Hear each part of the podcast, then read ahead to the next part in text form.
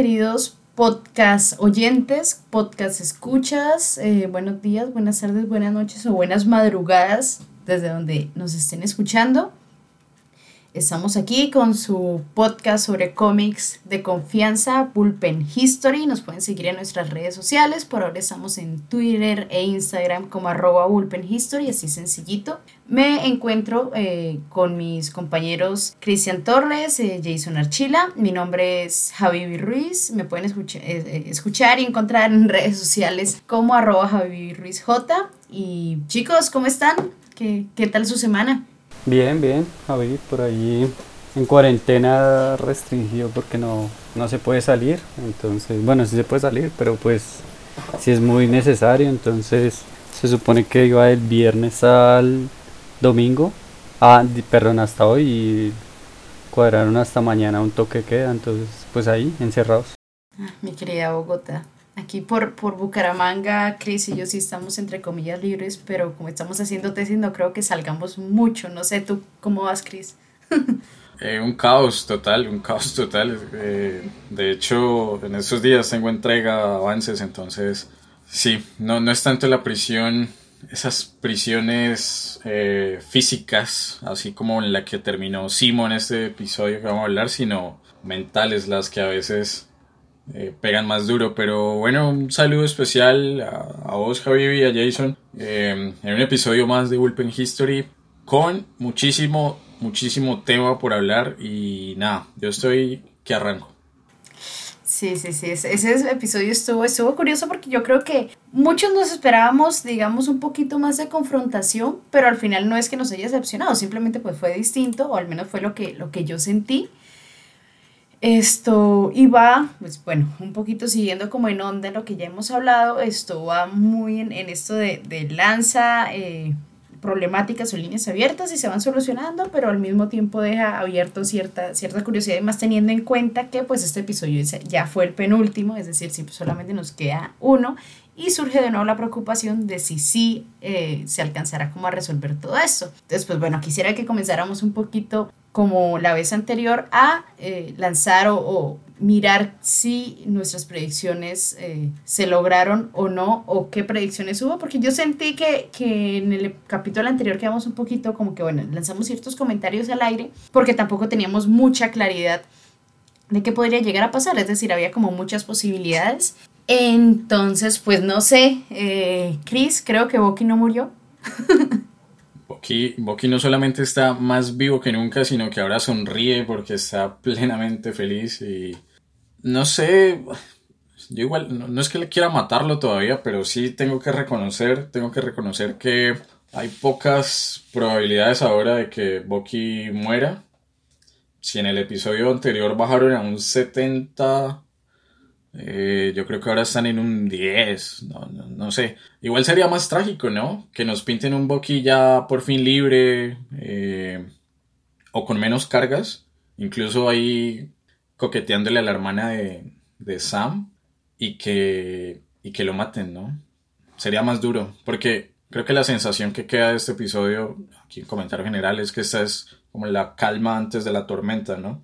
¿Qué otras predicciones? Me, me gusta que, bueno, yo, yo dije en el episodio pasado que no, que me parecía muy riesgoso porque todavía Disney no había asumido una postura con, los, con las acciones que cometió John Walker allí en Letonia, asesinando a este Flag Smasher. Y ya vimos qué hizo el gobierno de Estados Unidos con, con, con este asesinato. Y siento que, ok, listo, está dentro de la lógica de lo que se esperaba, quizá un poco más duro incluso de lo que yo esperaba pero no deja de ser un, tema de negociación, ¿no? Porque al fin y al cabo, pues Walker se hizo un nombre y el, y el nombre lo termina medio salvando, sus experiencias, su, su, pasado. Pero no mataron a Walker y creo que no lo van a matar. Me parece que es el personaje que se está robando la serie después de, de no tanto Sam. Eh, entonces, un poco eso. Ya está más claro ahorita el panorama para, para el último episodio pero eh, tengo problemas con el ritmo de este, de este quinto episodio, la verdad. Me parece que está muy, no sé, muy collage, muy de, ay, tenemos escenas de muchos, muchas partes, cómo las unimos. Sí, yo también lo noté un poquito así, y, pero bueno, Jason, ¿tú, ¿tú cómo la viste? Creo que tú eras el que había comentado algo de que había posibilidades de que de pronto Bucky se fuera, ¿no? Como para dejarlo ahí un poquito quieto, pero vimos que Asimo fue el que se fue y se marchó. Entonces, ¿tú, ¿tú cómo lo viste? ¿Cómo lo sentiste? Como esa parte.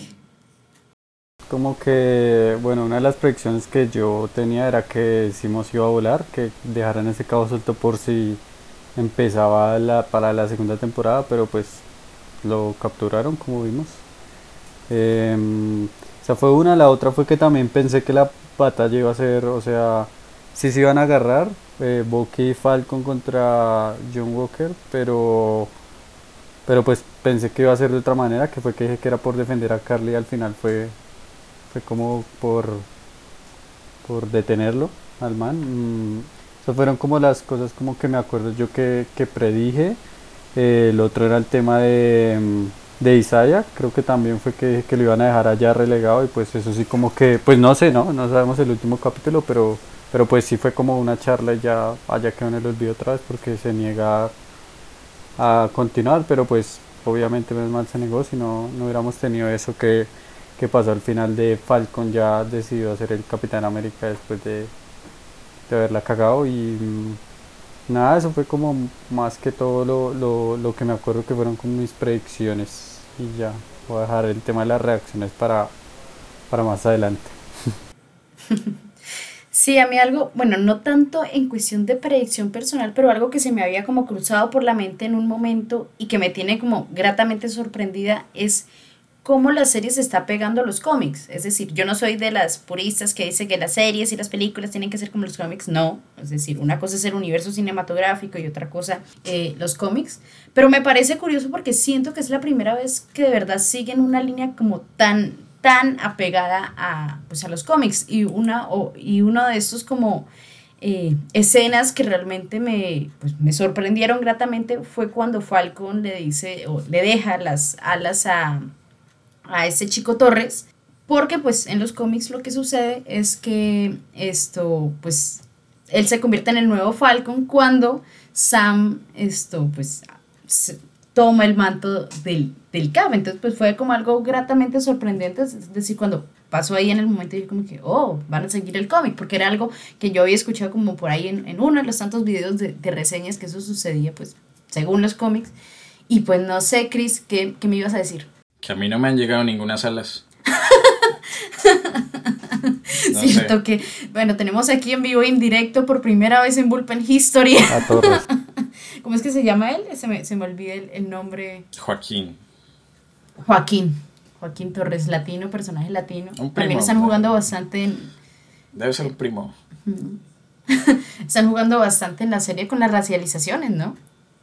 Entonces me, me parece, me parece llamativo. Bueno, más adelante podríamos discutir un poquito más porque aquí volvieron y lanzaron de frente como este tema racial que me pareció muy interesante. Pero, pues esto, a ver, eh, pasando ya por, por el lado de, de, lo que esperábamos, otra cosa que, que me parece importante y, y, quisiera, bueno, aquí desde el principio lanzarlo y es obviamente de, de este personaje que era tan esperado, que nadie sabía como en qué quién iba a ser, es decir, habían mil teorías, pero yo creo que al menos yo no estaba como, no sé si decir convencida de ninguna, pero preferí como esperar porque tampoco sentía como cuál podría encajar, ¿no? Entonces tenemos a, a, esta doña con una personalidad bastante fuerte, eh, que en unos casos pues Madame Hydra, bueno, se me, se me olvida el nombre, Valentina tenía que como tres nombres. Valentina Alegra de Fontaine, algo así un nombre bastante eh, llamativo, un, un, un, nombre que uno elegiría al momento de tener un hijo claramente. Pero yo creo que no, primero lo que estamos comentando antes de, de comenzar a grabar el episodio es que nadie, eh, o a no ser que pues fueras ya como un, un geek muy dedicado, pero yo creo que nadie la conocía a ella. Es decir, alguna vez hace muchos años yo sabía que Nick Fury había salido con, con una eh, superagente, pero no tenía ni idea, es decir, para mí no, no tenía ni nombre ni nada, sabía que había salido con alguien y, y pues Nick Fury no es que haya salido con poquitas personas. Entonces, esto, pero incluso no recuerdo si era ella o era otra, ¿no? Pero era, pues es este personaje que es Madame Hyde, es decir, tiene como muchas aristas que a pesar de ya haberla presentado, pues hay de pronto una que otra eh, opción de lo que podría pasar, es decir, la que a mí hasta el momento me parece como la más convincente es la de Secret Invasion, ¿no? Que sea como la, la conexión directa y que pues esta, ese personaje no sea como tal Madame Hydra o, no es que vayan a revivir a Hydra, sino que simplemente pues sea un, un scroll, en ese caso malo. Pero no sé, quiero comenzar a escuchar reacciones. Jason, tú cuando la viste, como que qué pensaste? ¿De una vez te fuiste para Google? Sí, yo la verdad sí me fui para Google porque, bueno, empezando porque habían dicho que, pues no, no habían dicho, la verdad solo dijeron que iba a ser un personaje y como que les iba a gustar que interactuara con Thor, entonces uno imagina que es alguien, pues un no conocido, sino de pronto más allegado a los Vengadores, no sé, alguien, alguien más que uno espera, ¿sí?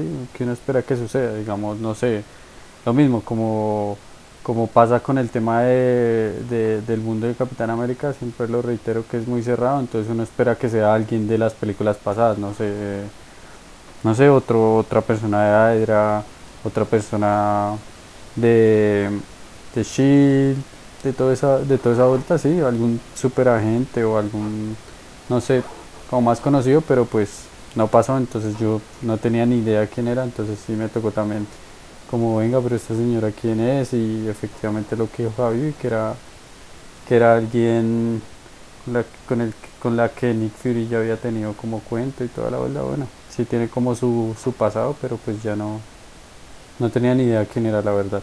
Esa fue mi reacción con, con esa aparición y además yo pensé que iba a ser el mediador, ya por fin le iban a dar identidad, pero pues todavía tampoco sabemos si es yo, no sabemos, todavía no, cómo, cómo se torne todo, entonces fue básicamente eso lo que se me pasó por la mente cuando lo mencionaron. ¿Y tú, Chris? Yo no pausé el episodio, yo lo seguí viendo y cuando terminé eh, busqué el nombre de este personaje. Porque estaba obviamente confundido, o sea, Condesa, Valentina, Fontaine, no sé qué, yo como, hmm, ni idea, yo, yo nunca había escuchado. Y cuando estaba leyendo la descripción en, internet, igual no supe qué leí. O sea, yo quedé como, momento, eh, no entiendo, auxilio, que he perdido. He de decir que casi me hago otro mefistazo porque no sé por qué yo tenía la intuición, idea y algunas ideas descartadas de Deadpool 2 de que iban a usar a Omega Red, otro, un villano clásico de, de Wolverine, soviético, eh, pero bueno, no, al final como que me le, bajé el hype y yo dije, bueno, que, salga el que tenga que salir. Y pues fue esta, esta señora. Mm, está bien porque abre muchísimas puertas para el futuro del UCM. En lo personal yo no creo que sea una Skrull. Siento que van a hacer a la inversa lo que hizo Nick Fury en Vengadores. Un poco reclutando, eh, en este caso, villanos. Sí ya empezó con, Walker, con ese capitán así, con el Capitán América de Walker. Probablemente haya otro par de, villanos o que si no los tiene ya, pues estará ahí pendiente como para, ficharlos, ¿no?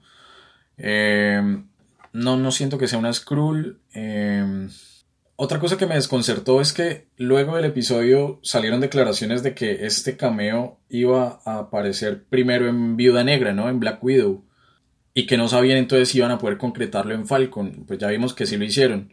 Y si nos dicen que, este, que esta señora va a aparecer en, Black Widow, entonces es como ¿qué, velas tienen ese entierro en ese periodo de dos años entre, entre Civil War y, e Infinity War. No sé, tal vez reclutando a un Taskmaster, probablemente que no muera. Yo creo que Marvel ya se está yendo un poco a la, aunque con Walker lo acepto, ya se está oyendo un poco la otra orilla de que antes tenía villanos muy desechables, como que una película y chao, y ahorita es como, bueno, los dejamos y los, vamos a reunir en un, en un equipo de malotes. Pero me gustó, el problema es que no conozco mucho del personaje, entonces no puedo decir como, no, eh, sí, la rompe. Pero que es un personaje clásico de los cómics, por lo que dice Javi, pues al parecer sí. Y sobre todo que yo estaba pensando que pues este también podría ser como, no sé, al menos en, en Falcon and the Winter Soldier he visto muchos guiños a los Thunderbolts, ¿no? Es decir, ya tenemos a Simo, ya tenemos a Bucky. Hawkeye pues está por ahí como con la serie, no sabemos bien como alrededor de qué girará, pero pues sí hemos visto es como es muchos guiños a los Thunderbolts, o al menos aparte de sus miembros, más esto a los Young Avengers, ¿no? Es como ahí la, esas dos, dos guiños que hemos visto, ah, sobre todo ahora, bueno, en, en, en WandaVision pues también vimos como, como esos guiños, entonces pues son como dos perspectivas que se pueden abrir. Yo, le, Mm, yo incluso Por otro le, lado, sí. Perdona, Javi, yo incluso le metería una tercera, porque no creo que sean tanto, en este caso con Valentina, con la condesa no creo que sean los Thunderbolts, sino los Dark Avengers. Porque siento que los, Thunderbolts son más un escuadrón suicida que sí cumplen como misiones al gobierno. En este caso sería el general eh, Ross, que precisamente está en la balsa, o bueno, es uno de los dirigentes de la balsa, esta prisión eh, allí en el, en el océano.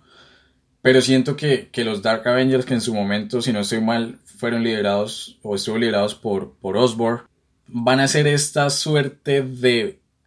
¿Cómo es que se dice? Némesis. Creo que se dice Némesis. De los villanos clásicos, pero controlados por el gobierno. Ya vimos a un, a un Capitán América del gobierno que se desquició, se, eh, psicópata, lo que sea. Siento que van a ir lanzando versiones de los Avengers clásicos o los originales, pero eh, descarriadas. Y eso vendrían siendo los Dark Avengers. Sí, sobre todo que estoy viendo que, que están perfilando mucho a estos personajes, es decir, no tanto, o mejor dicho, se están alejando un poquito de esa perspectiva como los buenos y los malos, sino que están poniendo ahí como unos grises en la mitad que a mí personalmente me están gustando. Yo creo que eso lo mostraron con Simo, ¿no? Es decir, eh, por eso no lo muestran como que, bueno, el, el, personaje dedicado o con un fin muy, muy firme, muy claro desde su perspectiva pero que no se traiciona a sí mismo, pero que a pesar de eso pues no es dañino, al menos no lo ponen aquí tan dañino como de pronto en, en las películas donde apareció, en la película pues, donde apareció en su momento, ¿no? Donde ya lo veíamos como, uy, está muy resentido, es un ser peligroso. Entonces se me hace curioso como que muestran estos matices ahora, que es algo que pues Marvel antes no lo, no lo hacía tan explícito, el único ahí era como Deadpool, que era el que, el que obviamente que era el antihéroe en toda su, su perspectiva. Pero el resto hasta ahora es que están mostrando esto y a mí me gusta, me gusta bastante. Pero bueno, ahora quería, quisiera pasar un poco a ya el desarrollo como tal del capítulo. Entonces, pues bueno, aquí el, el capítulo pues, se llama La Verdad. Y aquí vemos como un poquito el desarrollo de los hilos que habían quedado como sueltos en, del capítulo anterior. Superheroes cannot be allowed to exist. I have no intention to leave my work unfinished.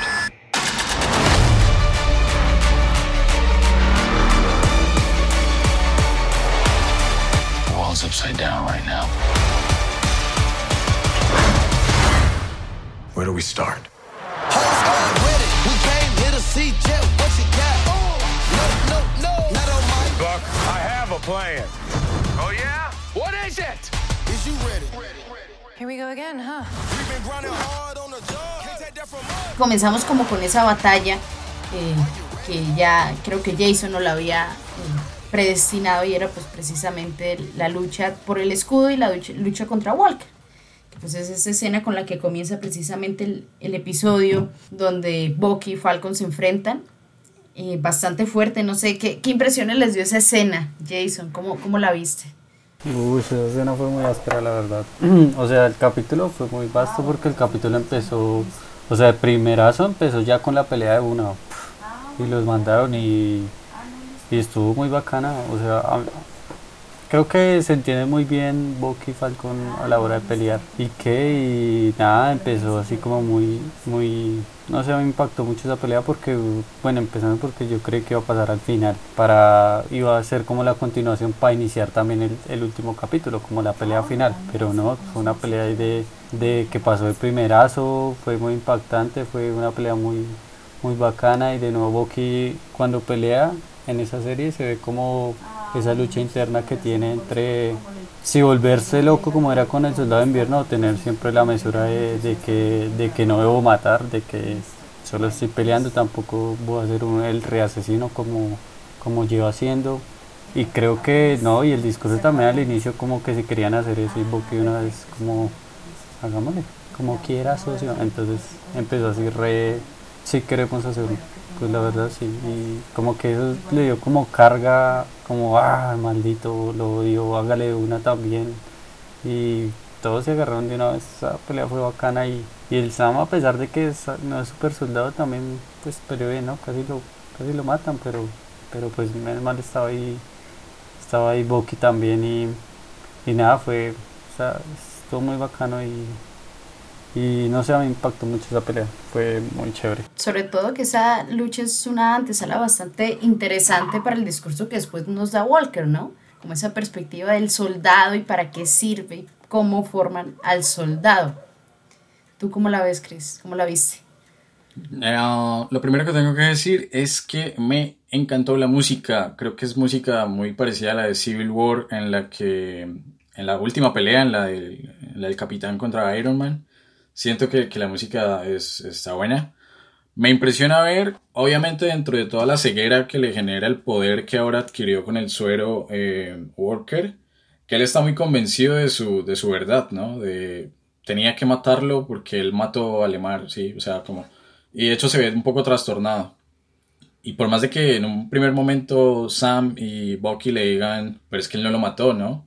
Eh, que de hecho yo, yo incluso estoy pensando que este Flat Smasher no, no tenía no tenía el suero. Siento que, que él no tenía el suero porque durante todo el episodio nunca se cubrió el rostro con la máscara. Entonces, no sé, para mí el tipo no tenía el suero, pero eso ya es otra cosa. Me gustó obviamente la pelea, me gustó que llegara al punto de romperle el traje a, a Sam. Obviamente, bueno, eso ya paso para... Necesito... ¿Dónde está mi super traje, mujer? Eh, entonces, igual, igual, entonces esas alas rotas se las, se las dio a Joaquín, a mi primo. eh, pero no sé, no sé porque durante toda la serie han hablado mucho del escudo como símbolo y por más de que estén tratando de limpiar la imagen que pasó con Walker y todo lo que carga el escudo detrás, lo de Isaiah, yo siento que ya es hora de dejarlo guardado y no usarlo más. Siento que, que sí algo de razón, o sea, es que precisamente esos grises de los que habla eh, algo de razón tienen con el tema del escudo, eh, sobre todo Isaías, cuando ya, bueno, hablaremos ahorita más adelante, Sam se lo va a llevar y es como, yo no quiero esa mierda, eh, eso, eso, eso no, no, no me traiga recuerdos que de, de 30 años en la cárcel y todo eso. Pero en la pelea sí me gustó y es un poco más de violencia, ¿no? Ya vimos un asesinato, vimos sangre, ahora vemos huesos rotos en primer plano. Eh, entonces eso me sigue gustando para las potenciales series de, no sé, Punisher, Daredevil o, o películas de Deadpool. Y también que simbólicamente, ahora que mencionas lo de las alas, eso marca un fin, ¿no? Es decir, las alas destruidas y se las pasa a alguien que las va a volver a armar. Siento que, no sé si estoy como sobreanalizando un poquito, pero siento que es eso, como que marca el fin de, de, de una era o del que posee el manto de las alas, ¿no? Entonces me pareció curioso, sobre todo también siguiendo en la línea de que pues las últimas escenas, eh, pues ya vimos lo que es, y es ahí el, el señor Walker construyendo pues un nuevo escudo a punta de tutoriales de YouTube.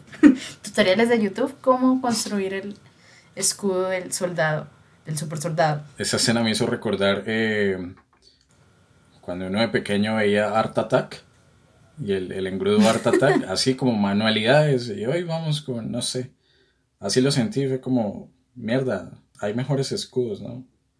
Aunque es simbólico que le, que le, que, no sé, no sé conjugar el verbo, el verbo soldar, eh, pero es curioso que les solde las medallas. Sí, muy... Hay como en el sentido de debo recordar por qué lucho. Muy, muy militar. Es que, pues a eso quería darle paso, ya que estaba mencionando precisamente el tema del discurso que me llamó muchísimo la atención. Y es como esa eterna discusión eh, que de hecho en, en, el día a día uno se ve eh, inmerso cuando habla precisamente del tema de las fuerzas militares, creo yo que en cualquier país, y más en un país como Colombia, jeje, guiño, guiño. Entonces, esto, un poquito, eh, cuando el, o sea, el man en, en, en, sí, o sea, como en esa retórica que el mismo carga, él dice, pues ustedes me, yo simplemente estoy haciendo lo que ustedes me ordenaron. Y, y pues claro, obviamente en el momento en que él está dando su discurso, pues se viene a la cabeza cuando él precisamente habla de Afganistán y uno dice como que, uff, pues claro, obviamente el soldado no es simplemente el soldado que si bien responde y pertenece a una institución, pues a ver, hasta qué punto entonces el, el, Estado también dice como que no, yo con eso me lavo las manos porque la mayoría de gente vio, es decir, de hecho creo que es el senador o el juez, bueno, el que estaba ahí precisamente eh, mencionándole como eh, su futuro, le dice como que no, pues matas a esta persona enfrente de tanta gente y pues gracias a tu recorrido no te vamos como a dar tan duro, pero igual quedas como sin derechos como militar, ¿no? Entonces pues es algo que me llamó la atención cómo, y, y volvemos de pronto a lo que ya habíamos mencionado en capítulos anteriores, volvemos a este tema de, de confrontar como lo político de una manera que a mí me parece bastante como pues no sé, importante o novedosa para una serie como de Marvel, que pues antes de pronto pasaron como un poquito por encima, por el lado de eso, ¿no? De pronto enmarcaban el problema, pero no lo lanzaban así como tan directamente. Entonces, pues no sé chicos, ustedes qué opinan también respecto a eso, porque este discurso muestra mucho, digamos, eh, volvemos al tema de los grises, que listo, si bien ya vimos que Walker en el momento de la batalla enloquece y literalmente no se controla ni nada, él lo justifica pues con dos partes. Uno, que pues está cumpliendo su misión como soldado, que así fue como lo formaron y punto. Dos, que esto, sea como sea, pues no, no está en solitario, al fin muestran ahí como de una u otra forma como un contexto bastante como familiar, es decir, su esposa no se asustó, sino que simplemente intentó hablar con él y ya, y pues lo ven, en, mejor dicho, lo sigue acompañando y además esto, pues eh, él, él, se justifica, es decir, de una u otra forma tiene las razones, es decir, no es que se haya vuelto, que se haya un Hulk aplaste, ya voy a matar a todo el mundo y ya, sino que pues obviamente vemos que es un hombre desbalanceado, pero que a pesar de eso tiene ciertos, no sé si llamarlos ideales, pero sí convicciones que de una u otra forma lo, eh, pues lo convierten precisamente en este agente USA que al parecer están... como presentando aquí. Entonces, no sé, eh, Chris o Jason, ¿cómo, ¿cómo vieron ese discurso? Pues no sé, a mí ese discurso sí me pareció como... Uf, es que pues cuando estaba leyendo el tema de que... De que, que, de que... Bueno, primero, yo cuando se hablaron del tema del discurso fue... Fue un poco denso, o sea, fue como muy directo. Creo que siempre fueron como muy ¿cómo se dice eso? No, como sin tapujos. Se fue de una a decir que es que, digamos, el de Isaiah fue de una a decir que es que el tema de que, de que la gente no estaba lista para un, para un Capitán América de color, como que, ¡pum!, de una vez soltó el bombazo así, pero de una. Entonces siempre como que verlo en, en la serie, en una serie así como la de Marvel, pues digamos que no sé, creo que Marvel estamos acostumbrados a ser un poco más diplomática como para soltar un, un, un comentario así. Mm, sí leí por ahí que, que las personas en Estados Unidos como que fue muy criticado el capítulo por ese tema, pero pues fue más como por las personas blancas. Entonces uno como que dice, pero pues es que, o sea, pues sí es muy duro. O sea, fue, fue muy, muy vasto como por decirlo así, como soltado en el comentario, pero no por eso significa que sea mentira. Entonces, eso sí como que la verdad sí, sí Incluso que también en su momento cuando se está, está hablando con Falcon también le dice una, no, es que uno se negaba a que pues fuera una persona de color y toda la vaina, pero, pero pues nada, no, eso no, no le pierde, no le pierde digamos el valor y, además Bucky ya sabía porque él mismo le dijo en el capítulo que cuando habló del plan con Steve, entonces como que mm, cuando habló de ese tema con Steve, pues ya el man lo aceptó y pues sí, es que es, esa es la vuelta y además también por ahí leí en, no me acuerdo dónde fue que lo leí, lo leí en redes sociales eso, cuando leí la noticia que la gente había criticado mucho el capítulo por el discurso. Y pues nada, creo que igual Marvel tiene como decir como, como pues, parece así pasan los cómics, ¿qué, ¿qué, más se le puede hacer? Lo que pasa es que le están dando ahorita más profundidad al tema, pues porque ese discurso no, probablemente no lo habrán dicho así en, en, en los cómics, pero ellos sí, sí que sí si siguen, digamos, en parte el tema, el tema, el tema de los cómics. Además, así estaba planeado desde Endgame, o sea, para que se lo entregara a Steve Rogers.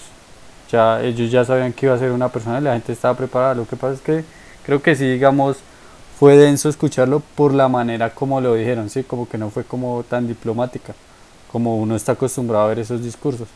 Pero como el tema del fascismo, cuando lo ve uno con Cap- Capitán América la primera y todo ese tema, pero como que no lo dicen como tan duro, como tan crítica social, en este sí lo dijeron y por eso imagino yo que fue un impacto muy, muy, fue un por decirlo así, fue una cachetada para que vieran la verdad, pero, pero pues sí, a, a mí me pareció bueno y pues sí es verdad, o sea, como que lo que decía Isaiah, uno está acostumbrado a ver una persona de ojos claros, rubio, blanco, que, que quisiera de Capitán América y creo que la verdad siempre es un cambio, cambio bueno y además el Capitán América es, es lo que es como por el sentimiento que tiene y, lo correcto que es, no ni por el color, ni porque tenga ciertas características, ni porque sea un super soldado también, hay como para que veamos que es que no es ni el color, ni siquiera por, por las habilidades de pelea, sino por el corazón que tiene, es que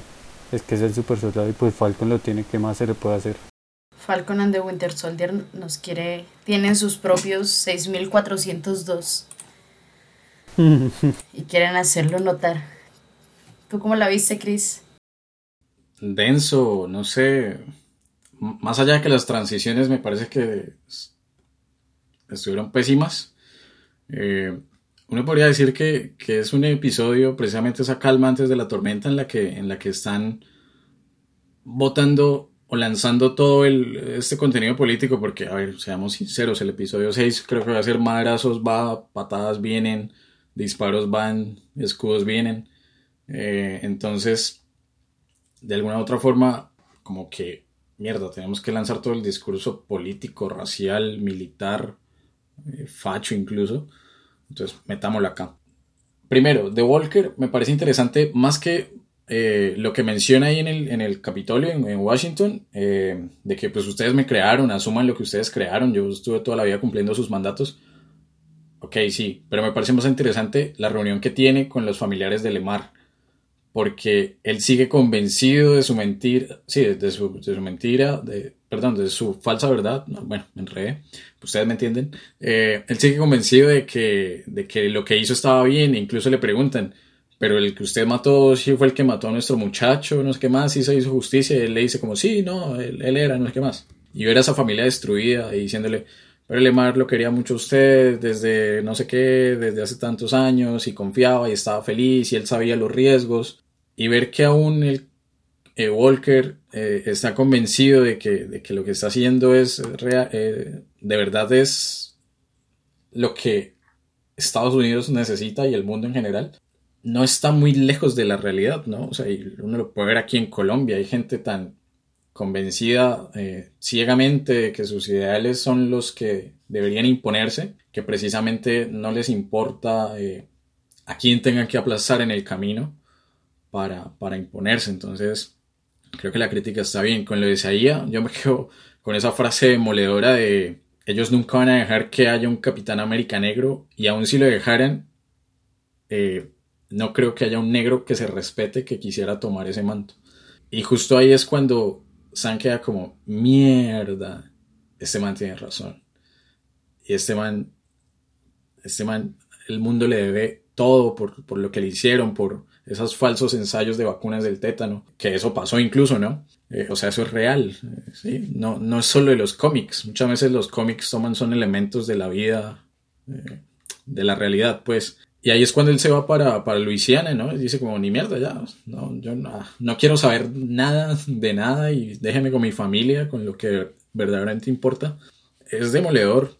Incluso la terapia que hay después entre Bucky y, y Sam ahí en los árboles, todas esas sesiones que hubo con la, con la psicóloga, no sé cuántas antes y las dos que alcanzamos a ver, podía haber funcionado con, Bo- con Bucky, no, con, con Sam, pero pues hay que recordar, ¿no? Sam era como este terapeuta de choque, de, traumas en el, ejército. Entonces le era fácil, ¿no?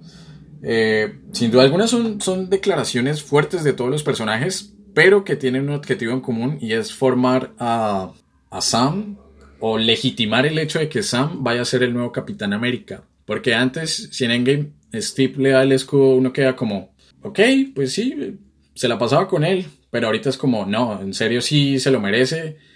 Al punto de que Sam le dice a, la hermana como, no podemos borrar lo que pasó, ¿no? No hay, o sea, listo, pasó, duele, dolerá, siempre. Pero no por eso hay que quedarse de brazos cruzados y, dejarlo ahí, sino que hay que tomar acción y es precisamente lo que él hace con el escudo. Al, al entrenar y todo este asunto y prepararse y, bueno, trajes wakandianos por ahí rondando. Entonces, los discursos bien, las transiciones, un asco, insisto, un asco. Hay una escena que meten por ahí de Sharon eh, hablando francés, supuestamente con, no sé, Batroc, con George St. Pierre. Mal, mal, todas esas transiciones mal. No, sí, respecto al tema de, de Isaías, a mí esa escena me, me pareció maravillosa, o sea, eh, todo este discurso que se echa y sobre todo que a pesar de la decisión que toma Sam, deja muy planteada esa contradicción, es decir, yo pensaba un poquito esto, el tema, bueno, obviamente el trauma pues de la tesis, pero un poquito esa idea de resignificación, ¿no? Entonces esto, claro, obviamente Isaías, Isaías y con toda la razón tiene su punto de vista, su posición que no la cambia, muy política, obviamente pues todo es político, pero ¿Cómo, bueno, por qué le parece eh, una falta de respeto que un negro tomara esto? Al fin y al cabo está representando, qué sé yo, a una Norteamérica blanca, eh, colonialista, imperialista, qué sé yo, y, y que pues obviamente lanza todo ese, este discurso eh, desde lo racial. Pero también como Sam, cuando habla precisamente lo que mencionaba Chris con, con su hermana, con Sara, cómo mencionaba todo eso y decir como que bueno, al final yo tengo esa decisión y yo también pues tengo mis convicciones. Pero esto no elimina lo que, lo que dijo Isaías y por eso queda como esta, esta escena muy marcada. Es decir, no, pues, obviamente no es una escena cualquiera.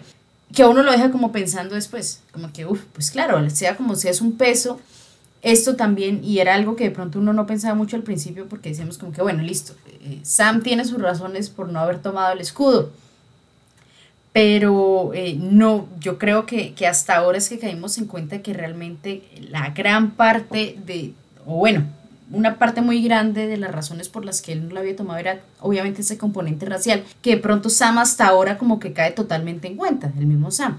Pero claro, obviamente, y ahí lo dijeron después en, en las conversaciones con Bucky, y es como que Bucky dice, como que no, no sabía el peso o la importancia que, que tiene, o, o la contradicción precisamente, de que un hombre negro tome el, el escudo, porque al final, pues sea como sé, yo recuerdo en el momento en que salió el primer Vengador, todo el mundo decía como que no, pues, propaganda, propaganda gringa, y sea como sea, al final es la imagen de Capitán América, como que, ah, pues bueno, ¿por qué Capitán América solamente Capitán América Estados Unidos? Bueno, la eterna discusión, ¿no? Cuando uno sa- sale más ya al campo, pues netamente eh, ideológico político.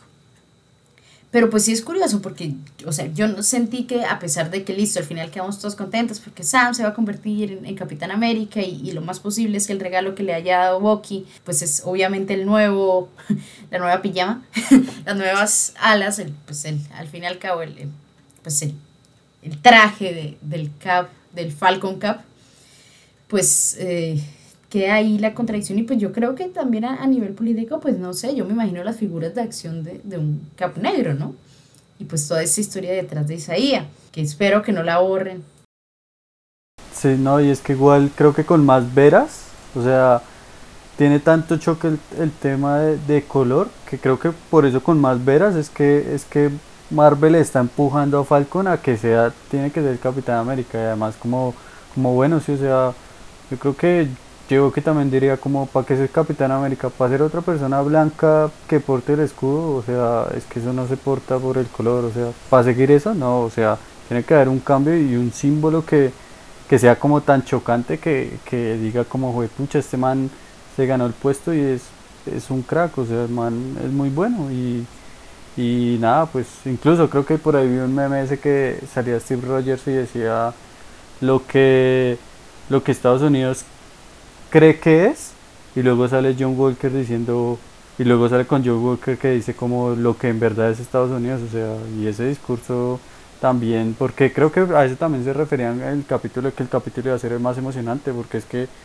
es que apeló fue al discurso de todo, racial, al discurso político y por eso tanto choque que uno que uno sintió toda esa carga emocional de, de decir como "Jue pucha ya, ya se está armando todo y, pues sí el, Falcon, Falcon tiene que ir a defender esa vuelta, o sea, tiene que ir a defender el tema racial de que, güey madre, o sea, esto lo puede hacer una persona de color, ¿por qué no? Y la verdad es- estaba chimba el capítulo por eso, o sea, está muy bacana la serie también porque, porque lo que decía Cristian, o sea, por legitimar a Falcon y por lo mismo, como porque, parce, o sea, el man, el man es lo que es y, y así contra toda predicción fuera de esa, de esa ficción de, de, de Marvel, o sea, en el mundo real. Es decir, como, y también por eso, por cómo se ve en la realidad, también lo vamos a mandar a que sea Falcon el Capitán América. Y además volvimos a ver a, Pa- a Patriot, ¿no? Bueno, al, al que podría ser el futuro Patriot, ahí, ahí jugando. Es decir, no pasan por encima de- del joven, sino que realmente lo muestran así sea en, en media escena, pero esto pues tiene obviamente un peso, ¿no? Y que él dice, ¿cuál, cuál fue la frase que dice? Como que ahorita voy para allá, como diciendo, eh, cuidado. Sí, sí, sí, sí. Sí, hay otro tema que toca la serie y que, que a mí me emociona mucho porque de hecho es, es el tema que, que yo trabajo en la tesis y son inmigrantes, o bueno, en este caso refugiados, llamémoslo. Esa fue una de las cosas por las cuales surgieron los Flat Smashers, ¿no? Como, bueno, durante el blip hubo un mundo sin fronteras, con la mitad de la población. Eh, desaparecieron países, qué sé yo, colapsó la economía, familias, toda la vida social pues se fue a la mierda. Y cuando el chasquido de Hulk se dio, pues volvió toda esa población desconcertada, desubicada, eh, enfrentándose a una realidad que, que obviamente no, no esperaban. Y hubo gente que quedó sin hogar. Yo rescato mucho que, que también se esté dando la, aunque siento que es de los temas más débiles, pero, pero que sí lo están haciendo, el tema de los refugiados. Porque, a ver, no, no hay que irse lejos, ¿no? Colombia vive una crisis migratoria fuerte con, la población venezolana, pero pasa en Centroamérica, pero pasa en Siria, pero pasa en Grecia, pasa en Turquía, pasa en Alemania, eh, en México, Estados Unidos. O sea, es algo que al mundo le toca y es algo que siento que el mundo no está, no está discutiendo más allá de estos organismos, llámese la ONU, la ACNUR o en este caso la serie con este Consejo de Repatriación Global. Eh, obviamente eso no va, o no estoy avalando figuras como la de Carly, ¿no? Que, que insisto, creo que es lo más flojo de la serie. Vuelvo y digo, ya deje de actuar, nadie le cree.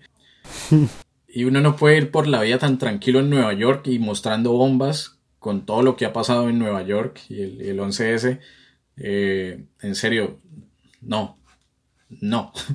Y sobre todo después de, de todo lo que pasó en, en la primera de Los Vengadores, ¿no? Yo diría que después de eso la gente tendría que estar muy, muy a la defensiva y pues, obviamente Sokovia, bueno, en fin. Pero sí, algo que me llama la atención mucho y creo que lo habíamos medio mencionado cuando grabamos el episodio de WandaVision, es de una u otra manera algo que a mí personalmente me llama mucho la atención y es eh, precisamente lo que pasó entre Blip y no recuerdo cómo es que se llama el, el Blip es cuando desaparecen eh, y el cuando vuelven y aparecen es el eh, bueno, no recuerdo, sé que tienen dos nombres distintos. Pero bueno, más o menos entre la el momento en que Thanos hace que media población desaparezca y el momento en que esa población pues regresa, a mí me quedan muchas dudas, no sé si, si me estoy poniendo muy historiadora ahí, pero es precisamente como que venga a nivel, a nivel económico, a nivel esto eh, social, político, geográfico, ¿qué pasó ahí? Yo, yo pensaba como que, bueno, tenía que haber sido una crisis, primero una crisis en el hijo de madre a nivel laboral y a nivel obviamente económico, porque pues la mitad de los consumidores mundiales desaparecieron.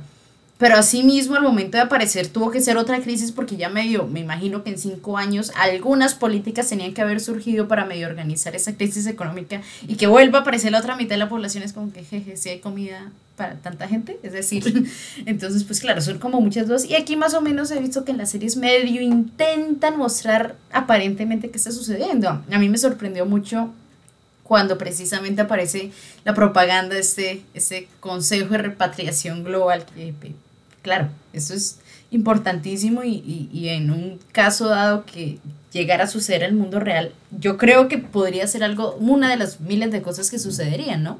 Entonces, pues sí, eso es una de las cosas que me llama mucho la atención, como este, este intro y, y esta realidad política que al fin y al cabo es algo que a mí personalmente me llama mucho la atención de Marvel y es como este intento por de una u otra manera acercarse desde la ciencia, ahora lo vemos acercarse mucho desde el ámbito político, ahora no estoy diciendo, si me escucha algún físico algo, no estoy diciendo que pues Marvel sea 100% como leal a, a, a, la ciencia, a la física, pero de una u otra manera pues eh, intentan justificar, ¿no? Es decir, cuando hablan, hablan obviamente los viajes del tiempo y todo, intentan que alguien que no sepa, es decir, se, se come el cuento. Y, y pues a mí eso me parece muy chévere, muy interesante cómo, cómo pues trasciende estas, trascienden pues estas ideas. Al fin y al cabo, pues yo siento que la ciencia ficción parte de lo que lo hace interesante es precisamente esto. Ahora respecto a los Flag Smashers, yo siento que, no sé, no sé qué irá a pasar con ellos, porque o bien en el próximo capítulo o se enfrentan tres bandos diferentes, Flag Smashers, con Bucky Sam, con y el otro Walker y, sus amigos, no sé quiénes más estarán como por ese lado, pero no sé qué piensan hacer, porque al fin y al cabo, listo, tendríamos un Walker que de pronto sea más de larga duración, es decir, que en el próximo como que haya medio una pelea y, ya lo dejen como para otra serie, otra película, pero los villanos centrales hasta el momento han sido los Flag Smashers y no hemos visto una aparición del Power Broker. Entonces, bueno, como a mí me quedan muchas dudas como qué podría pasar ahí, porque al parecer, no sé, yo sí siento que el Power Broker va a terminar siendo la querida gente Carter y eso va a ser bastante llamativo sabiendo la proveniencia de ella. ¿Ustedes cómo la ven ahí? Mm, a mí me rompió el corazón. o sea, ¿cómo van, a, cómo, ¿cómo van a hacer que Sharon sea mala? O sea, que hija de malditos. Pero pues bueno, ¿no? Siguiendo en los cómics, según por ahí estaba viendo que la verdad sí era como doble agente, pero, pero... Pues igual no hay confirmación, ¿no? Pero están dando como puntadas de pronto para engañar o para darnos ahí como el... De que sí, sí es. yo no sé para, para qué hacen eso. Bueno, yo no sé, o sea, yo lo digo es porque tuve, ese fue un choque más fuerte que lo que fue el discurso de, de Isaías y el discurso de, de John Walker, pero, pero pusieron a Sharon mal, o sea, fue, eh, ayudó resto a Shield, eh, se besó con el Capitán América, los ayudó a todos para que al final fuera mala, o sea, o sea, no, amiga, tú eras buena, con razón no te volvieron a meter las películas, eras mala, ya no te van a meter mal, no enteras, pero, pero pues eso es, yo, yo ese choque sí lo tuve porque yo creo que esa era otra que no me la esperaba y creo que fue algo que pronosticamos, es que creo que habíamos pronosticado que, o bueno, creo que yo había pensado que ella iba al final como ser perdonada y Falcon le iba a ayudar para que fuera buena y creo que Cristian o Javi había dicho que, que le deja al final como que sí iba a ser la mala, bueno, no me acuerdo, pero el caso es que sí le acertaron y era mala. Yo tengo dos opiniones frente a Sharon y que termine siendo posiblemente el Power Broker. Uno, si es el Power Broker, y ojito a esto, y si es Sharon Carter, siento que va a ser un poco la misma construcción que hicieron con Agatha en WandaVision, como nos van mostrando que sí, muy cercana a los protagonistas, bla, bla, bla, y pum, plot twist, mala. Eso me molestaría, porque siento que Agatha, bueno, ya lo hablamos como villana en WandaVision, no tuvo la suficiente fuerza precisamente por haberla visto tanto en otro, en otro rol, ¿no? Eh, y bueno, tenía sus inconsistencias. Si vuelven a hacer eso, o sea, con una Sharon, que sea Sharon, eh, no me gustaría, ¿sí? Que sea el Power Broker, no sé, pero es que es raro porque termina enviándole armas o termina contratando de nuevo a, a para que le, le lleve armas eh, a esos terroristas, a los Flat Smashers. Ahora, si es el Power Broker, pero esa Sharon no es Sharon y es un Skrull, eso estaría muy bien. Porque esas sí son formas interesantes de meter Skrulls y no como agentes en escenas post-créditos en WandaVision.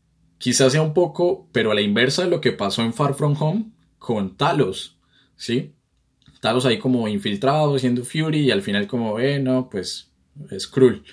Aquí sería como, eh, no, medio ayuda al uno, ayuda al otro, no sé a qué bando juego porque necesitaba los sueros, ya no hay sueros, bueno, eh, quememos, solo quiero ver el mundo arder entonces, o necesito al, al, al cosito que se metió el último eh, suero tal vez.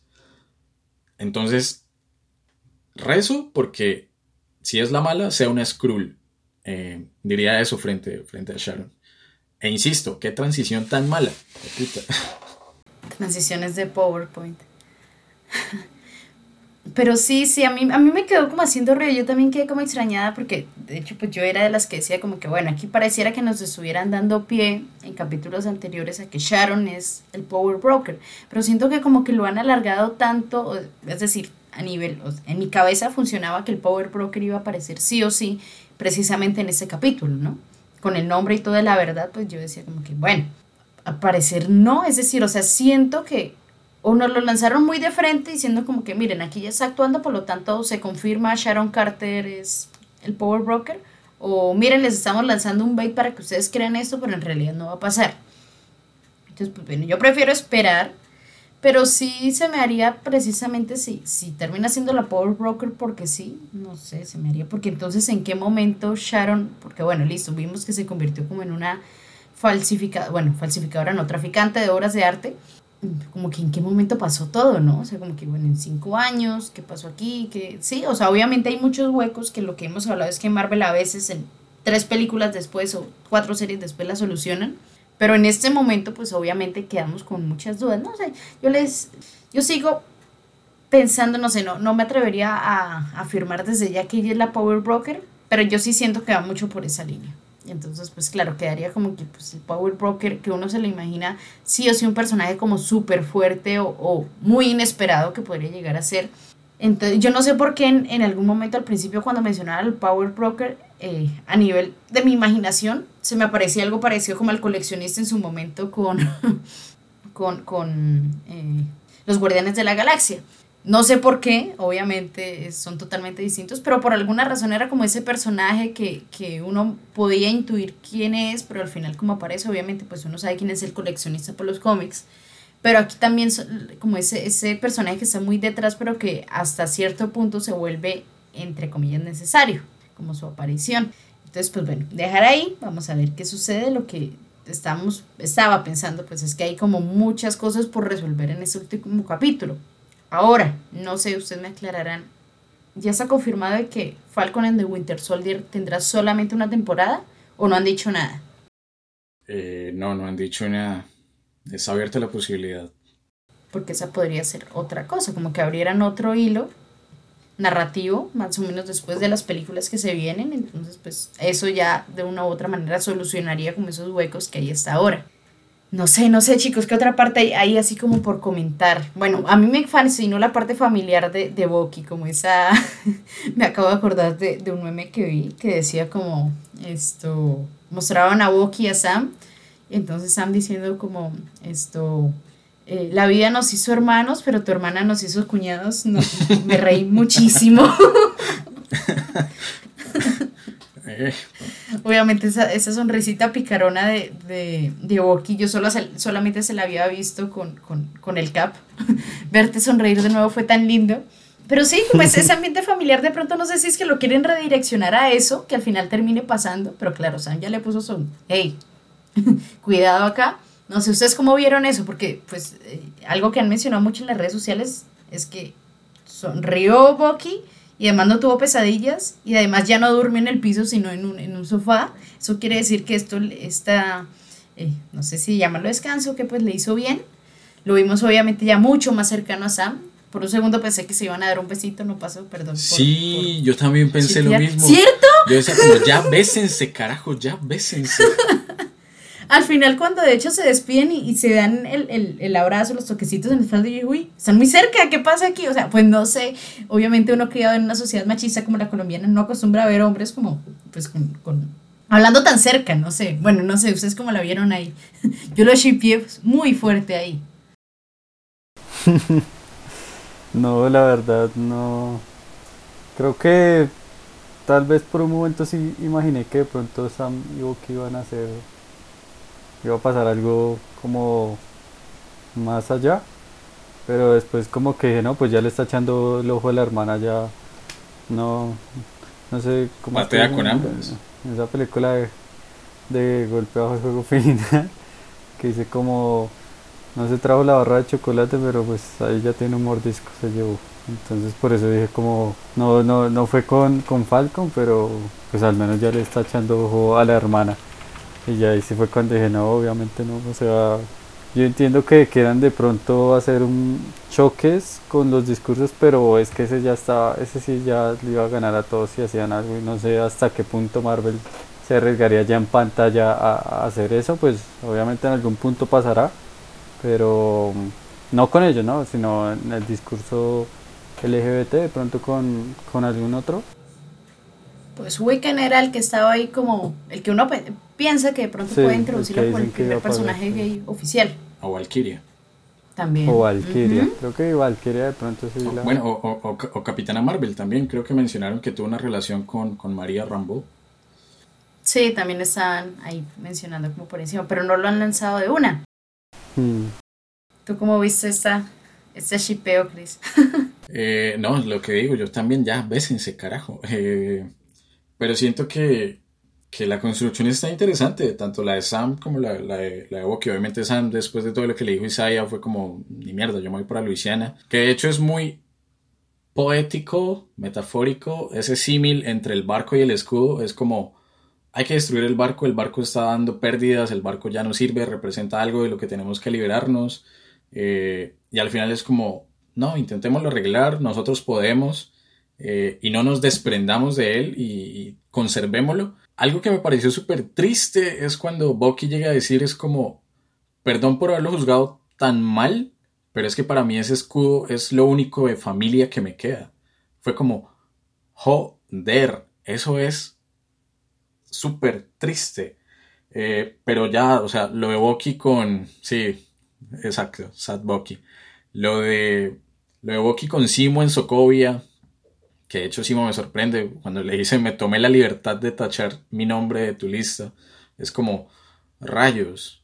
Eh, no sé, ya, ya Bucky está como ultra mega confirmando que Soldado del Invierno no queda muy, muy, muy, muy poco, porque él al final lo menciona en esa secuencia de los árboles, de la que creo que ahorita hablaremos más adelante, de- del entrenamiento de Sam, que insisto, transiciones un asco, y esa escena de entrenamiento, qué porquería.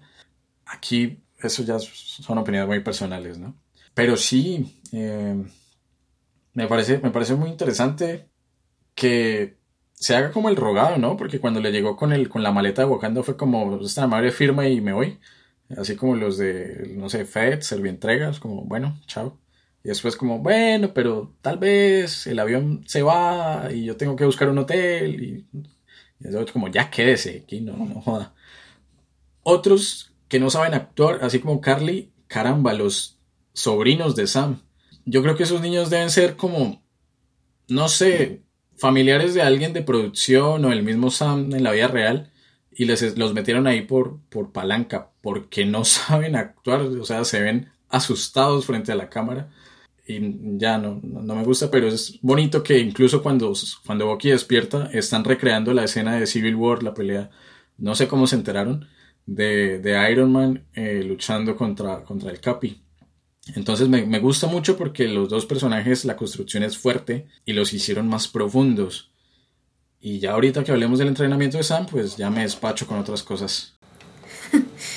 Yo siento que ahí hay, hay un, un que, pues bueno, obviamente el mensaje de los niños, ¿no? Es decir, que Bucky se sienta como tan cómodo en ese ambiente familiar cuando al parecer, pues obviamente le ha pasado por todo lo demás. Pues, me pareció curioso, obviamente bonito también. Puede ser ahí una estrategia para mos- mostrar, obviamente, a, a, a un Sebastian Stan en modo tierno, modo profundo. Ah, pero salieron fotos del trasero que días, ¿no? Él mismo la subió, creo, en, Sí. en la mitad de una calle, mostrando las nalguitas, todo ello. La- El nuevo trasero de América. el- el trasero de América, sí. Entonces, pero ya, ya que, invierno. ya que crees, pobrecito tenía frío. pero ya que lo menciona precisamente Chris, esto, una escena que a mí me, me llamó mucho la atención fue precisamente esa escena de, de Simo en Sokovia.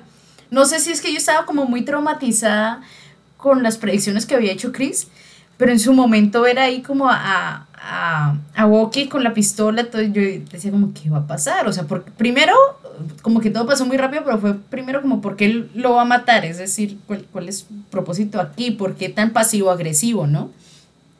Después, cuando esto ya sentí que le había disparado, pensé que en cualquier momento iba a redireccionar el, el- la, la- la pistola y dispararse de él. No sé si es que esto se vio eh, redireccionado por un video que vi donde un psicólogo decía que Bucky tenía como un perfil de suicidio, entonces que ahí vi, vi como la escena un poquito con...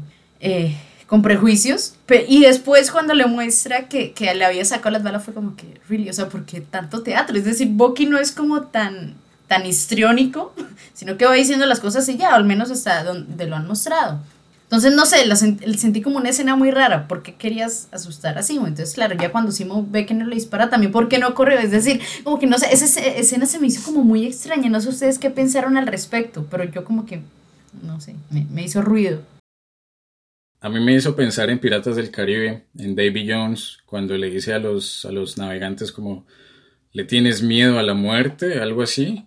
Siento que era lo que estaba haciendo Bucky, es como, estoy presionándolo para ver si usted, con todo lo que hizo, está aceptando que un muy posible destino suyo sea morir y que no va a hacer nada para evitarlo.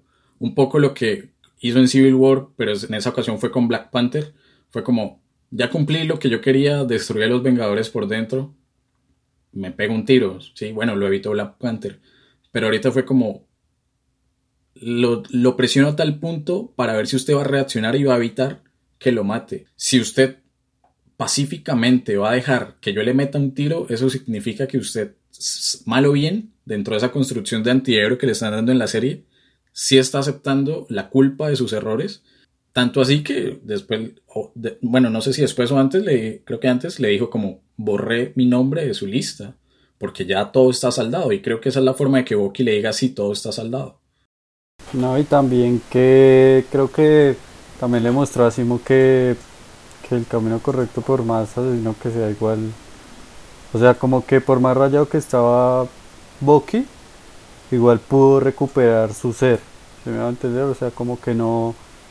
No sé, o sea, al final no terminó malo, como mostrándole a Simo que, que las personas sí se pueden como recuperar, sí, creo que también eso como Simo también estaba con Carly, que ya algo que ya era, pues ya no estaba cuando le dijo a Falcon y, y como que sí le muestra como si todavía se puede, o sea, usted creyó que le iba a matar, pero pues no, y ya, como que eso, eso fue bueno. de esa Porque, porque es que incluso, eh, perdona Javi, porque es que incluso cuando recién Simo se da cuenta que Bucky llega, le dice, ya decidí que no te voy a matar, James. Y es como precisamente esa, esa, eh, ese debate interno que tenía el mismo Simo de estoy en contra de los supersoldados, pero estoy ayudando a uno, que es eh, eh, Bucky. Y es como, bueno, no, no fui capaz de acabar con todo el proyecto, quedó Carly y de hecho lo recomienda mucho. Hay que eliminarla, hay que eliminarla porque ya llegó un punto en el que no se puede salvar. Pero con Bucky es como, ok, usted usó el suero un poco. Eso que dijo en, unos episodios anteriores, creo que, bueno, en el anterior creo que fue, o en el tercero se me, se me olvida, que le dijo Bucky como el suero cambia lo, de las, cambia lo que hay dentro de las personas y Bucky le dice, pero no cambia Steve Rogers y Simo le dice, pero no tuvimos otro Steve Rogers y creo que Simo se está dando cuenta que ese vínculo tan fuerte que tenía con el Capi precisamente ha hecho que, que dentro de su configuración interna y todo el lado de de cerebro que tenía con el, con el Winter Soldier, sí era un Bucky, eh, eh, perdón, sí era un Capi, sí era un Steve Rogers casi que 2.0. Sí, y, y también algo, o sea, una frase muy fuerte que lanzó Simo es como, no te culpo por las acciones que, que realizaste cuando estabas, mejor dicho, cuando estaba pues bajo el control de precisamente de él. O sea, me, me pareció algo muy fuerte, muy significativo, como esas frases de, de superación personal, ponerlas así en un fondo bonito. Pero, pero sí, me llamó, me, me llamó mucho la atención como lo que, lo que decía Chris, cómo quieren profundizar en los personajes.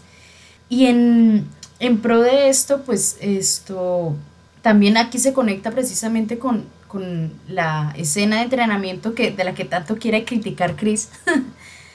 y es que, claro, vemos aquí como esta discusión, pero no sé, ustedes, ustedes cómo la vieron. A mí me pareció pues una discusión bonita y fue cuando yo pensé que se iban a dar un besito. Porque de hecho, pues lo que vuelvo a digo, es decir, que mencionan como esas, esas partes de profundidad entre, entre dos hombres, es bastante, bastante curioso, sobre todo hablando como tan cerca a nivel, a nivel físico, como está, y que al final no se era ni siquiera un abrazo, pues bueno, mascul- hashtag masculinidad eh, en deconstrucción, en proceso. Pero sí, sí, sí fue extraño porque obviamente, bueno, lo que entiendo más o menos es que esta escena pues era un, buscando como darle profundidad a los personajes, mostrando que ya había una relación, un vínculo, de hecho pues sale ahí el chiste de, de ¿cómo es? Eh, no somos compañeros sino colegas, más o menos fue, fue ahí Hmm. lo que dijeron. Sí. A mí me pareció bonita pues en torno a lo que, a lo que quisieron comunicar, ¿no? Y pues claro, muestran ahí ya a, a- a Anthony Mackie como mucho en esta escena. A mí me recordó mucho a, a, a- a Rocky, como este de sí se puede, eh, podría hacerlo todo el día. Muy, eso sí me pareció bastante caricaturesco. Entonces, como que claro, esto, yo sí podía al final que la logra, ¿no? Faltó ahí la escena de ton, la de, la entrenamiento. Entonces, a ver, eh, Chris, eh, expláyate. Es, es que precisamente yo siento que ese es el problema. Ya hemos visto escenas de entrenamiento tan épicas que, que siento que lo que hicieron en esta con, con Falcon, con Sam, fue un poco propaganda del desafío. O, o de algún reality de esos que organizan en Estados Unidos con La Roca, algo así. Esos eh, survival. Entonces, no me gustó por, no sé, la forma en la que está filmada, porque a veces metían algo de slow motion, pero se veía raro, y porque yo sigo sin entender cómo funciona el, el escudo, yo sigo con, con la misma apreciación que hizo Ultron en su momento, es como tienen el metal más fuerte del casi que del universo, y solo se les ocurre hacer un frisbee, eh, ¿sí? Entonces como, no, no, no, no, no entiendo cómo funciona. Javi dijo ahorita, los físicos, perdón, no sé cómo funciona, si tiene un imán o qué. Eh, pero sí, eso de la escena corriendo, saltando, dando mortales hacia atrás. Yo siento que me están vendiendo, eh, sí, el desafío aquí para la gente de Colombia sabrá de qué estamos hablando. Y por eso es que no me gusta. Tú, Jason. No, pues la verdad creo que mm, esas escenas como que siempre han estado, bueno, como la mayoría de películas de Marvel y series también han estado, entonces pues no sé, yo yo la vi, no la vi tanto por ese lado del entrenamiento, sino más por lo que le había dicho Bucky a Sam de en ese punto de que de lo que había el plan que había ideado con Steve para darle el escudo y de lo que le había dicho que pues que siempre se negaba que una persona o bueno que digamos normalmente se negaba a una persona de color ser el Capitán América pero pues que nada que cuando habló con Steve como que se han decidido y pues él sí continuó pues por porque era el amigo sí pero no o sea creo que en, en el aspecto digamos de del entrenamiento y toda la vuelta no no lo vi como muy muy normal pues porque siempre salió obviamente pues también eso anuncia de que va a haber una super batalla eh, pues porque él se está preparando.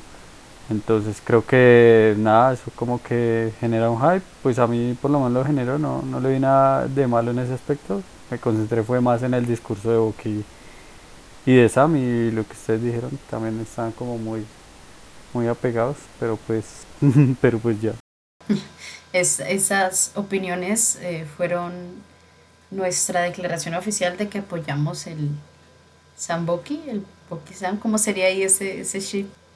Boki Sam, Samboki, Sambuki.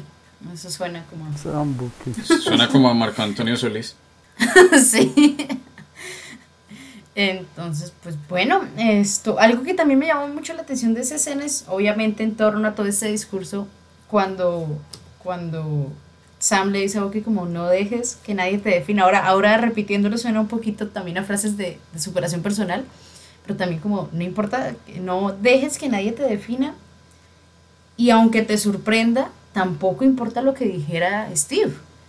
Y eso a mí me gustó mucho ese, ese, sobre todo porque de una u otra manera hace que, no sé si desentenderse, pero sí como mostrar como que, vean, puede ser, podían ser los mejores amigos, pero no necesariamente era el ídolo o, o qué sé yo, el segundón ahí o el fiel admirador, no. Eran, son personajes distintos y, y con una construcción diferente. Y pues obviamente ahí muestran pues el, el apego que tenía Bucky con, con Steve y por eso eh, como su dificultad de desprenderse de esto. Pero Sam, evidentemente, por su historia. De hecho, yo recuerdo cuando ellos comenzaron ahí como, como a tratarse Sam, como que no confiaba mucho en Steve, ¿no? Hasta que al final como que, ah, bueno, pues sí. Pero entonces es, es eso, como este, ese alejamiento de, de los personajes que yo pues estoy esperando también que suceda lo mismo en algún punto con Spidey y Tony. No me gustan esos comentarios típicos que hacen, que es que eh, Peter Parker es la perra de Tony Stark. No, no me gustan porque pues al fin y al cabo es un niño y él lo tomó como figura paterna, no le veo nada de malo.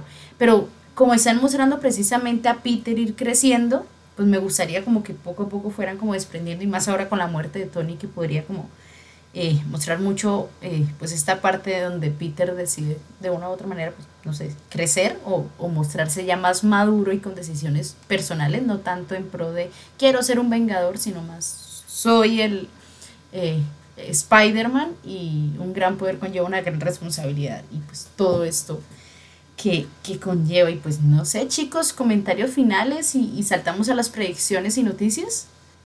No pues yo no tengo nada o sea como siempre digo, no, no quiero dejarme llevar por el hype, porque ese capítulo pasado y me sorprendió este capítulo, estuvo bacano, entonces no sé con qué van a salir en este, me imagino como siempre yo diciendo toda esta hora, que va a haber la super pelea final, pero pues nada, es como lo que lo que vengo mencionando, no sé qué, qué más, quién metan o quién vaya a salir, que sea una sorpresa también, que que no nos llevemos tanto hype. Y también, pues precisamente algo que dejaron abierto fue esta, esta incursión precisamente al, al, al, Consejo de Repatriación, ¿no? Precisamente cuando estaban discutiendo al respecto. Entonces ahí queda como que, uy, bueno, ¿qué va a pasar aquí? ¿Los van a matar o qué? ¿Cuál es el, el propósito de meterse aquí? Entonces yo creo que, que esta parte queda muy abierta. Entonces no sé, Cristo, ¿qué, qué predicciones tienes?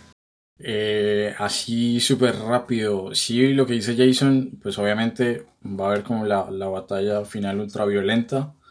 Eh, no van a matar a Walker. Siento que no lo van a matar. Y mucho más si vino alguien a reclutarlo, ¿no? Si vino esta, esta condesa. ¿Y a Bucky tampoco?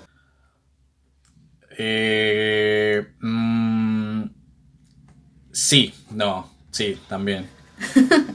Pero lo que digo, ya van como en un 10% las probabilidades. A la que sí siento que van a matar es a Carly.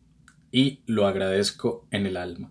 Eh, siento que los Flat Smashers en general van a. Pues se esfuman, los, los matan. Probablemente los mate, obviamente, el Capi, porque el Capi tiene la pelea casada con Carly, ¿no? Porque Carly fue la que mató, a fin de cuentas, a Lemar. Eh, va a haber una... Y otro con Falcon. Y otro con Falcon, exacto. Va a haber una... Y bueno, llega a ayudarle Joaquín.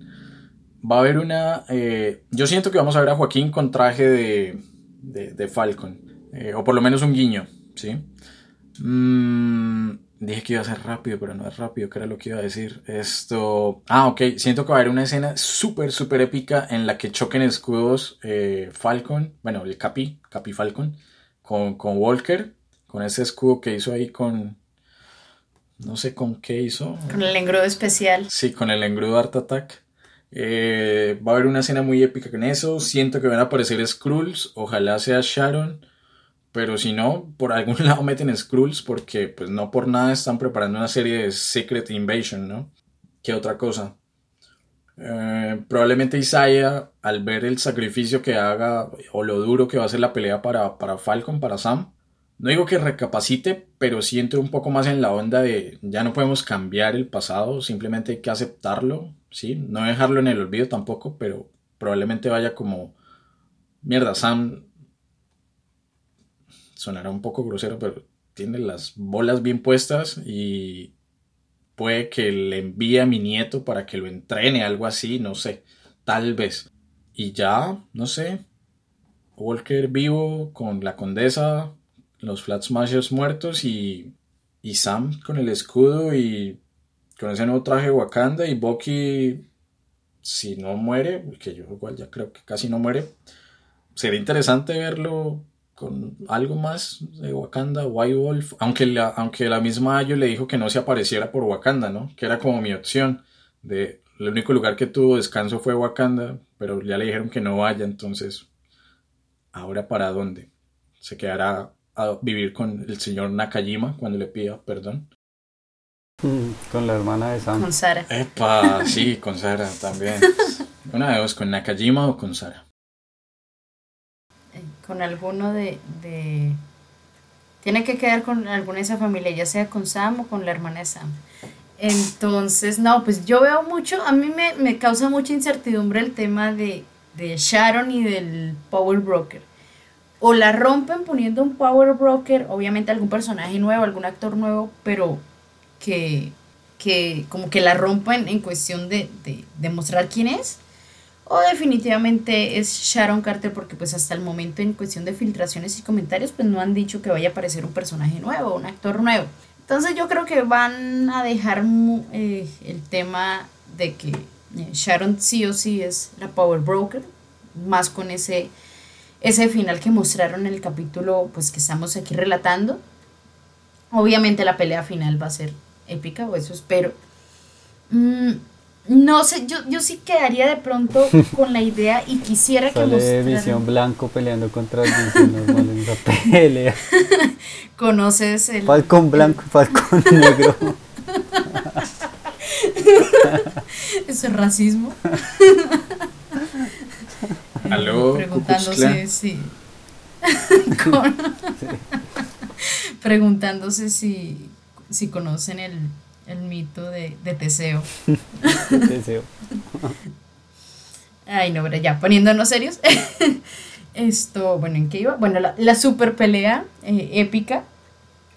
Esto donde bueno ahí obviamente no sé yo siento que es que poner tres bandos me parecía muy curioso, porque claro, ahí estarían peleando entonces con los Flag Smashers, pero entonces al mismo tiempo pelearían contra Walker, o sea, ¿cómo sería ahí como esa configuración? Porque sea como sea, Walker está vetado a nivel de, de pues a nivel legal, es decir, le prohibieron participar como el CAP, entonces no sé si va a utilizar alguna máscara, no creo, quién sabe, eso está raro. Mm, ¿Qué pasaría con los Flag Smashers? Es decir, si matan a Carly, o si les desaparecen, o si se la llevan a la balsa, ¿ya desaparece el grupo? Porque sea como sea, vimos que los Flag Smashers tenían muchos adeptos, muchísimos, y que era como muy fácil reclutar gente. Son como Pues no sé. fanáticos de One Direction, así, muy fáciles. Sí. Aparece Harry Styles mágicamente. ¡Ah! Harry Styles es el Power Broker, obvio. ¿Cómo no lo vimos venir? Tiene ¿Por todo el sentido así? del mundo. Harry Styles puede ser lo que él quiera. Entonces, Es un Skrull. un Skrull. Los de One Direction se separaron porque Zayn es un Skrull. Lo escucharon aquí en Bullpen History por primera vez. La primicia. Ay, qué lindo sería que Harry se uniera. De hecho, en algún momento, alguna de las miles filtraciones falsas de hace como dos años, creo que fue precisamente que decían que Harry Styles iba a participar como actor en alguna de las películas, ya ni me acuerdo de cuál fue y me dio mucha risa. Ahora mirando en perspectiva. Pero sí, es que ta- tampoco me quiero como introducir, me, me queda mucho sonando como qué pasará con esta escena, es decir, los Flag Smasher han mostrado ya bastante brutalidad al respecto. Entonces como que esta escena donde, donde se meten de por sí, es, decir, ya vemos que los Flag Smashers tienen poder al punto de meterse en una organización eh, gubernamental o estatal, que que se supone que, me imagino yo, debe tener una eh, seguridad bastante fuerte. Entonces, pues, bueno, ¿será que los matan? Porque sea como se han mostrado bastante brutalidad a lo largo de la serie. Habrá más sangre, ahí, ahí, ahí me llama la atención como que sucederá, no sé si hayan más muertos. Yo le tiro mucho al, al, no sé si a la teoría, pero sí como a la perspectiva de que ya no van a haber más muertos o al menos no van a mostrar como muertos directos en el sentido de que este Flag Smasher va a ser asesinado brutalmente otra vez por, por Walker, entonces no, no sé, o, o obviamente de pronto puede que sí pase porque necesitan también mar- mar- manchar este nuevo escudo de sangre. Entonces, pues bueno, hay como, como bastantes eh, hilos que pueden seguirse. Ahora, me llama a mí la atención cuál se podría ser el cierre, porque o bien va a ser un cierre súper épico que marque, qué sé yo, las futuras películas, esto, no sé, algo, abran el camino a algo, o abran el camino a una nueva eh, temporada, que pues hasta el momento no han confirmado ni, lo, ni que sí va a suceder o que no va a suceder. Entonces pues hasta ahí, hasta ahí tengo como esas, esas curiosidades, no sé si, si ustedes tengan como más comentarios al respecto de lo que pueda suceder. Yo tengo las tres escenas finales. Primera, eh, Sam en Luisiana con Sara, con sus sobrinos, pasándola rico ahí en el atardecer. Eh, segundo, Bucky con el señor Nakajima pidiéndole perdón, dándole un cierre, que fue precisamente lo que dijo eh, Sam y en parte Simo también. Y tercero, Simo en la balsa hablando, echando chisme con el general eh, Ross. Y ya... Bailando. Bailando, obviamente. y ya mostrando ahí la génesis de los, de los Thunderbolts. Porque no se sabe qué otros villanos, creo que Abominación y un par más de las series de fallidas de, de, de no, Netflix no. Bueno, están por ahí en la balsa también. Esas son las tres escenas. ¿Y tú, Jason? ¿O prefieres no tener perspectivas hasta ahora? No, que, y además creo que la culminación de Simo en la balsa que dijo Cristian está, está buena, la verdad, sí tendría mucho, mucho sentido, así lo enlazarían. El resto sí, ni idea cómo, cómo terminarían, pero pues estaban buenas las, las escenas de, de Cristian. Hasta ahora no se ha filtrado posibles títulos ni nada del episodio final, ¿no? No. Bueno, entonces será esperar. Eh, ahora tengo más hype del que ya tenía con, con esas posibles escenas que lanzó Chris. Entonces, pues bueno, esto aquí concluye el análisis del capítulo, pero vamos por las noticias, nuestra sección aclamada, sección de noticias semanales, sin mermelada, de Marvel y DC. Entonces, no sé, ¿quién quiere comenzar? Mm, pues yo empezaría de una vez diciendo que hoy se empezó ya, hoy fue el día 1 de la grabación de la película de Flash. Entonces, pues nada, por fin, me parece a mí, porque es así, la aplazaron, la aplazaron, y bueno, casi que no empieza esa, se ha hecho esa película, pero hasta que por fin ya anunciaron que hoy empezó el rodaje de Flash. Irónico que se haya tardado tanto las grabaciones de una película de, de Flash. De Flash, sí. Que no, no fue Flash. No, perdón, aquí echamos, los historiadores somos malísimos echando chistes, no nos hagan caso. Chris, la tuya. Esto, antes de lanzar mi noticia, complementando un poco la, la- o bueno, comentando un poco la de, la de Jason, a mí me causa mucha ilusión que Andy Muschietti, el tipo que dirigió las dos de It, de- del payaso Pennywise, eh, esté dirigiendo Flash. Ezra Miller me parece un actor sobresaliente, pero si no sé mal, también confirmaron ya por fin, por fin, oficial, que Michael Keaton va a estar en la película. O sea, sí van a haber por lo menos dos Batman. Creo que están tratando de conseguir al Batman de, de Christian Bale, pero pues si Bale está rodando Thor Love and Thunder eh, en Australia, no, no creo que cuadre mucho. Ahora sí, la noticia que yo tengo, y creo que es una noticia que revolucionó Internet hace un par de días, ciertos comentarios de Alfred Molina en una revista, en un portal de, creo que fue Variety, eh, en el que se le salió Batman en Thor Love and Thunder. Claro, Javi, sí, obviamente. Esto, se le salió a Alfred Molina, bueno, yo no sé hasta qué punto se le salió y simplemente ya están dando permiso para soltar la lengua en Marvel. eh, y esta vez no fue Tom Holland, que iba a interpretar al Doctor Octopus de Spider-Man 2 de Sam Raimi en el mismo punto en el que había terminado esa historia, es decir, el tema del río y el, de la fusión, el aparato de fusión. Eh, y que, pues, Alfred Molina dijo como, le dijo al director, no, a John Watts, como, bueno, pero es que yo en esa película morí, ¿y ahí qué? Y John Watts le dijo como, no, aquí en este universo nadie muere. Entonces, mal o bien, y creo que lo decía, a ver, uno de los youtubers que uno sigue, Street Marvel, decía, confirmando al Doctor Octopus, ya se confirma que Spider-Man 2 y casi que toda Spider-Man de Raimi es canon en el UCM.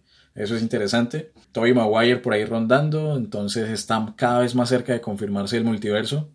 Y ojalá, porque haría mucha ilusión. Uf, no, qué chévere, qué chévere. Yo también casi me voy de para atrás cuando confirmaron esa noticia. Me pareció curioso, precisamente con ese inicio que intentan marcar Sobre todo también uno de los comentarios que hizo el actor fue como que él tenía miedo de cómo iban a utilizar el, el- los efectos especiales para rejuvenecerlos, que él no estaba como tan convencido de eso, pero bueno, ahí, ahí vamos a ver qué sucede. Y pues bueno, siguiendo en el hilo de, de noticias eh, y lanzamientos, el día de hoy, precisamente en la mañana, eh, salió el nuevo teaser tráiler de Shang-Chi y la leyenda de los 10 anillos, que pues esperamos que se estrene, ojalá, en septiembre de este año. Vimos ahí más o menos algo que me llamó la atención y fue como esta reconstrucción de los anillos, que pues no van a ser anillos específicamente, sino que al parecer lo que se ve en el tráiler es que iban a ser como tipo de, de manillas, como aros que van en los brazos. Me imagino que eh, intentando desentenderse un poquito precisamente de las gemas del infinito, ya que pues los colorcitos y eso eran similares. Obviamente los anillos no son ni la mitad de poderosos de lo que son las gemas, pero pues supongo que más o menos iba, eh, va como en esa en ese, en ese hilo de desentenderse.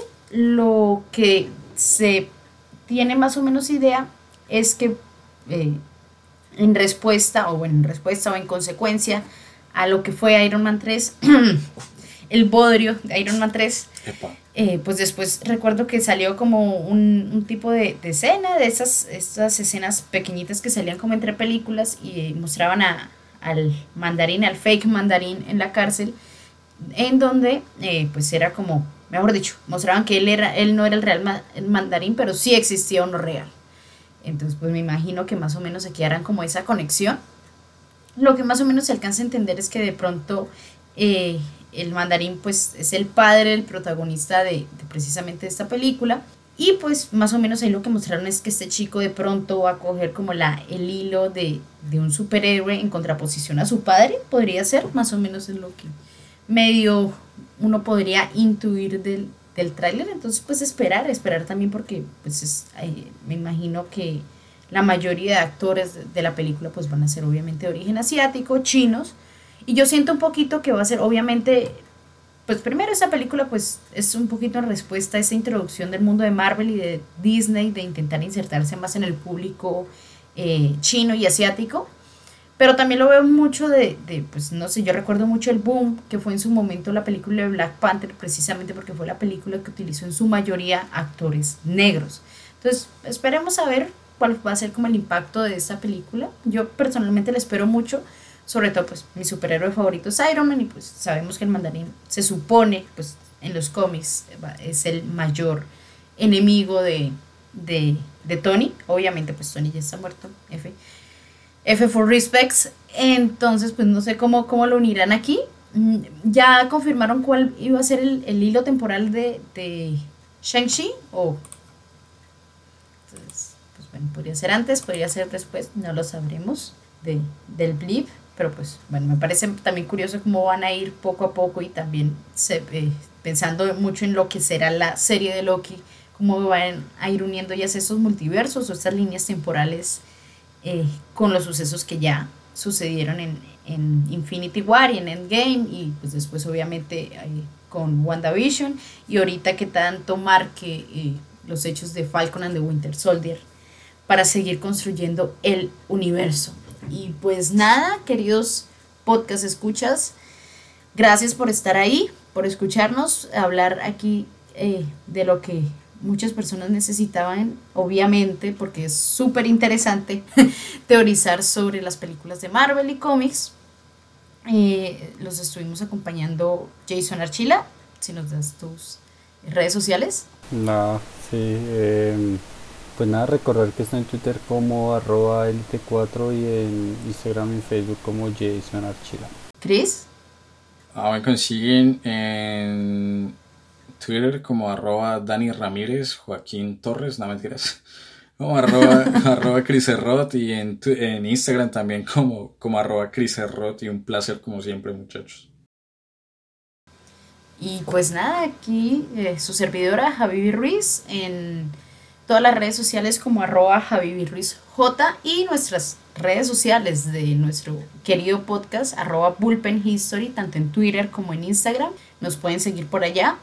Y muchísimas gracias de nuevo por escucharnos. Entonces nos verán aquí la próxima semana con nuestras impresiones del último episodio. Yo creo que aquí todos estamos con hype. Al menos me he dado cuenta que Chris y yo nos trasnochamos el día del estreno. Jason es Sí. juiciosito y se lo ve en la mañana. Entonces nosotros No, tenemos que evitarlos. Hasta las 3, sí. Hasta las 3 graba ayer. Sí, mañana, en la mañana a las 10 de la mañana me veo el capítulo. Está- Jason está, ¿no está que se duerme ya? Sí, Sí, verdad, pobrecito. Pero yo quería preguntarles antes de irnos, qué pena, perdón, ya es el último episodio, ¿cuántas escenas post crédito habrán? Yo digo que dos. Yo, le, Yo yo también. también le pongo dos. Ajá, yo también pongo. dos. Es más o menos lo que ha acostumbrado Marvel, por lo menos con WandaVision. De lanzar en el último episodio 2. Entonces ahí se decidirá si sí hay segunda temporada o no.